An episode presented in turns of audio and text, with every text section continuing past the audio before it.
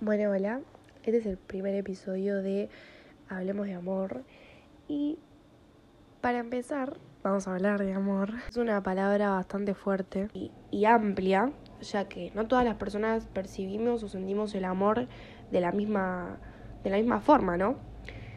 Bueno, los antiguos griegos usaban tres palabras distintas para, defi- para definir lo que hoy en día conocemos por el término amor. Estas eran eros, agape y filia. Cada una de ellas tiene un sentido más profundo. El amor eros es el amor romántico eh, y de todos los amores en el griego es el amor más frágil. Eros representa la atracción sexual, la pasión. Es el tipo de amor impulsivo y egoísta que siempre trata de satisfacer el deseo propio, devorando o, o pasando por encima el deseo del otro. Eros es eh, posesión, dominación, la rivalidad, la lucha y la envidia no son ajenos a este tipo de amor. Eh, a diferencia del amor tal y, y como se entiende hoy en día quizás, Eros se trata puramente de deseo. Es una pasión, es decir, es algo que se padece. Nadie elige de quién enamorarse.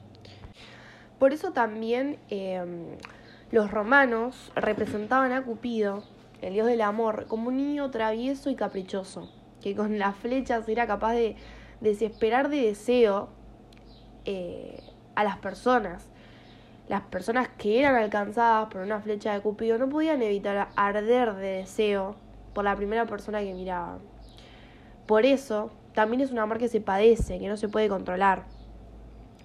La idea básica de este amor es obtener un beneficio. Es decir, te amo porque me hace feliz, te amo porque me gusta mirarte, te amo porque me provocas placer. Entonces, el fundamento del amor eros son los atributos de la otra persona que son de nuestro agrado.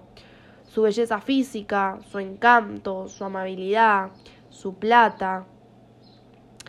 El único problema es que con el tiempo estos atributos se van. Las personas cambian su apariencia física. Eh, muchas personas también con el tiempo cambian su personalidad. Quizás no son tan amables. Eh, quizás no son tan amorosas, no son tan intensas. Entonces, ahí es cuando el amor eros se acaba. Porque también el amor erótico tiende a disminuir con el tiempo. No es capaz de, de establecer una relación duradera. Ellos se deben no solo a la fugacidad de la pasión, y sino también su egoísmo y esa incapacidad para cuidar del otro. Pero el otro amor es el amor filia, que es el amor entre amigos. Es el amor que tenemos con personas con las cuales tenemos intereses comunes, pero es un poco un amor condicional y va a funcionar mientras el beneficio sea de las dos partes. Es decir, yo te doy, o mejor dicho, yo te amo, te quiero, si vos me amás y me querés. En este amor no hay deseo y al contrario del amor erótico puede durar toda la vida y, y nada, también a diferencia de Eros no busca el propio goce, el propio bien, el dominio, sino que también busca el bienestar del otro y se complace con la compañía. Eh, nada, un poco lo que decíamos antes, eh, es un amor 50-50. Yo te doy y vos me das, que es así eh, también como lo vamos cultivando para que, para que este amor sea duradero. A medida que vamos compartiendo tiempo y experiencias, eh, este amor va a ir creciendo y se va haciendo más fuerte. Por último, eh, hablando un poco de estos tres tipos de amor según los griegos, está ágape, que es el amor incondicional. es el amor que tiene como prioridad el bienestar del otro y, lo acepta con, con, sus imperfecciones. Es amor profundo, generoso. Es un te amo porque te amo y punto y ya está. Eh, no es un amor que espera nada a cambio, es sacrificio por el otro, es yo lo dejo todo por vos. No me importa si me amás o si vos me amás como yo te amo o si vos das como yo te doy, no me importa. Yo te voy a amar, te voy a cuidar, eh, voy a hacer lo que sea para que no estés triste, voy a hacer lo que sea para que vos estés feliz.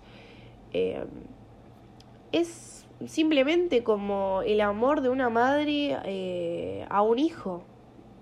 Es eso y, no hay más, mucha más explicación, es sacrificio eh, por el bienestar de la otra persona. Es un amor incondicional, es para toda la vida. El cristianismo, el ágape, es una comida fraternal cuyo fin es la conexión de amor mutuo entre los miembros de la comunidad.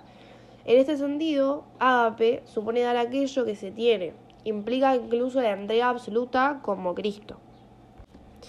Y bueno, para ir cerrando, eh, que igual el tema es bastante amplio, porque como dije al principio del podcast, eh, todas las personas percibimos, sentimos el amor distinto. Eh, muchas personas lo sentimos como ágape, un amor incondicional y que se desvive por el otro. Muchas personas lo sienten más eh, un amor tóxico también es, es, mucho mm, por las experiencias también, es cada uno va a tener una, una visión distinta del amor por cómo lo haya vivido también. Quizás muchas personas tuvieron eh, experiencias tóxicas o muy feas del amor, eh, donde sintieron como eros la rivalidad, la envidia, el amor impulsivo y egoísta muchas personas quizás no conocieron eh, un amor como más de pareja, sino como la filia, que es el amor que tenés con tus amigos, con tus mejores amigos. Eh, y quizás hay personas que justamente no lo vivieron desde, esa, desde ese lugar porque quizás no tuvieron ese amigos que te hagan sentir eso, pero con los, o sea, saben lo que es el amor agape, que es el amor de, de un padre, de una madre, eh, de algún familiar. Y así podríamos estar hablando todo el día de, de muchas formas de, de sentirlo y percibirlo. Esperamos que les haya gustado. Eh, ojalá podamos hacer muchos podcasts más. Si bien fue una sola voz la que habló, eh, atrás hubo un guion, eh, subimos el podcast a una página, hicimos una portada. Eh, fue un trabajo en equipo y estuvo muy bueno hacerlo. Así que nada, muchas gracias por escuchar.